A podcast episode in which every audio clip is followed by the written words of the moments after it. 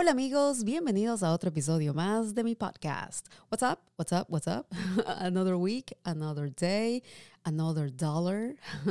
otro día más para cumplir más sueños, para lograr más objetivos que tenemos.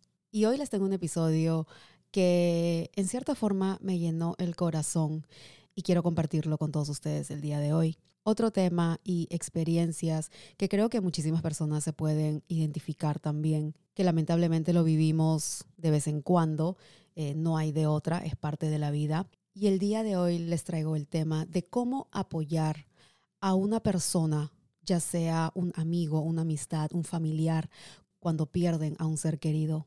Y yo les voy a contar lo que acaba de pasar hace unos días, que de hecho recién me acabo de enterar. Y esto pasó así. El otro día estaba yo saliendo para irme a hacer unas cosas y estaba cerca de mi carro a punto de entrar al carro y en eso veo a mi vecino que se me está acercando. Entonces volteo y lo saludo como siempre nos saludamos e inmediatamente me dice, eh, te quiero comentar y estaba como que triste, estaba como que decaído y yo digo, dentro de mí yo dije, qué raro, qué, qué habrá pasado.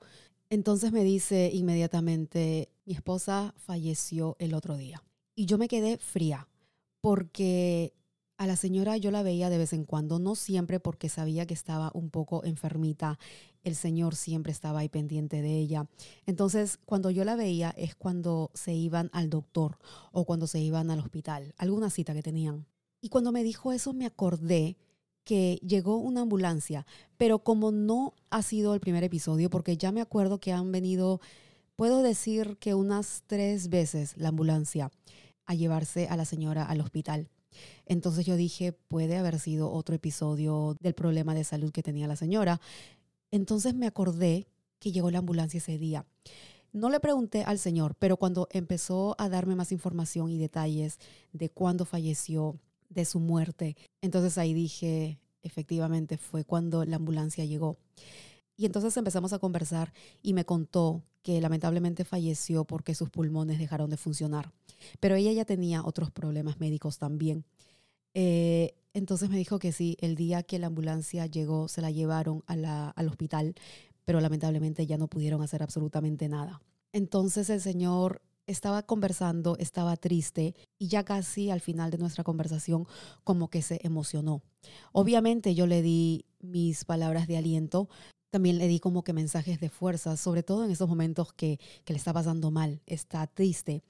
Y lo que me pone más triste también a mí es que me hace pensar muchísimo.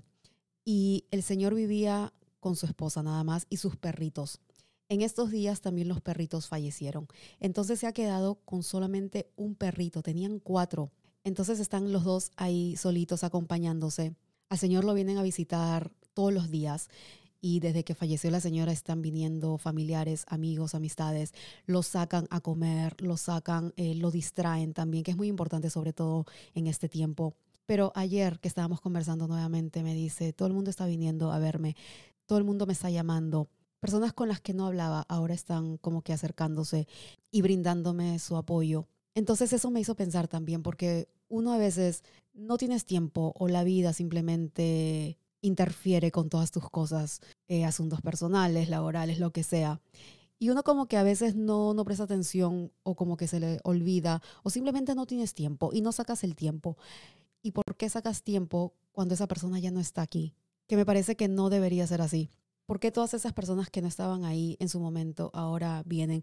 Pero el Señor está recontra agradecido y está de verdad que muy contento que, lo tienen ocupado y bendecido también por tener apoyo de amistades y de familiares. Pero de verdad que nos pusimos a conversar y una conversación muy bonita, muy eh, profunda también.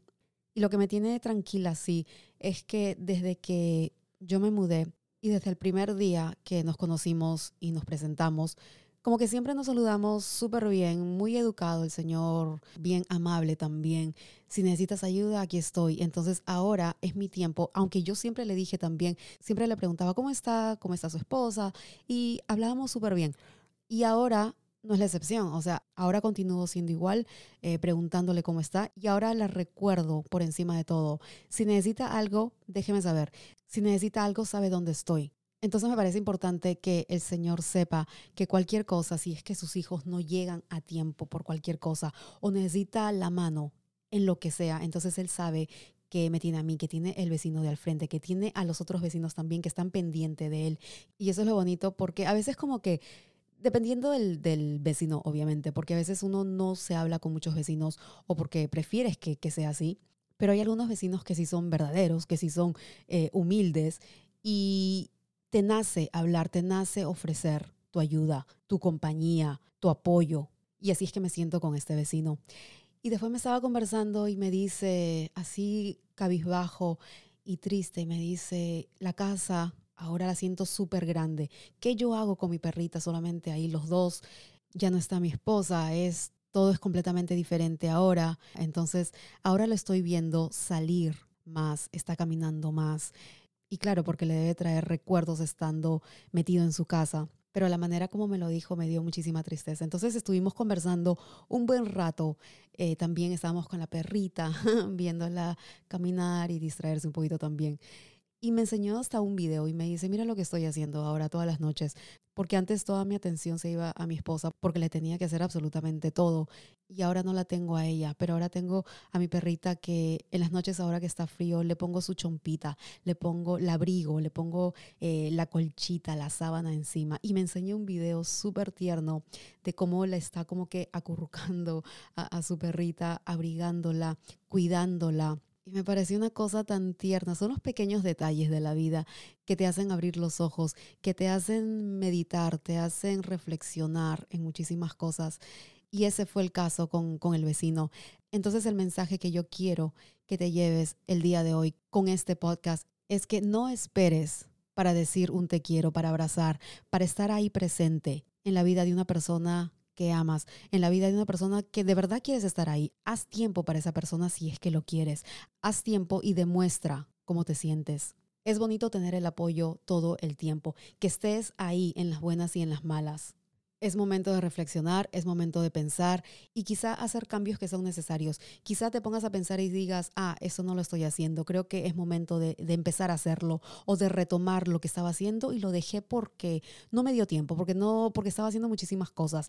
Pero es que cuando uno quiere, lo puede hacer. Cuando uno quiere hacer algo, busca el tiempo. No hay excusas para eso. Y también quiero compartir contigo unas frases, así que presta muchísima atención. Extrañar no es estar vacío, sino estar lleno de alguien que se hace presente a pesar de la ausencia. Mi pésame no va a ser que sufras menos, pero estaré para brindarte toda la ayuda que necesites. Sé que en estos momentos ninguna palabra o gesto puede llegar a curar tu corazón, pero debes saber que siempre estaré aquí para ti, que la muerte se lo llevó para permitirle descansar. Una leyenda dice que si no puedes dormir en la noche es porque estás despierto en el sueño de alguien más. Así que anímate y no te rindas. Frases y pensamientos que son claves en momentos duros, en momentos difíciles, cuando una persona está pasando por algo así tan fuerte que, que, duele muchísimo, que te parte el alma. Y piensa que puedes hacer la diferencia, piensa que puedes ayudar a esa persona, ya sea con una palabra, con una acción, piénsalo reflexiona y haz el cambio, que nunca es tarde para hacerlo. Y de verdad que espero que este podcast y este mensaje lleguen a tu corazón. Y muchísimas gracias por escuchar otro episodio más de mi podcast. Acuérdate que puedes participar de mis podcasts a través de las redes sociales desde cualquier parte del mundo. Y nos vemos en la próxima. Chao.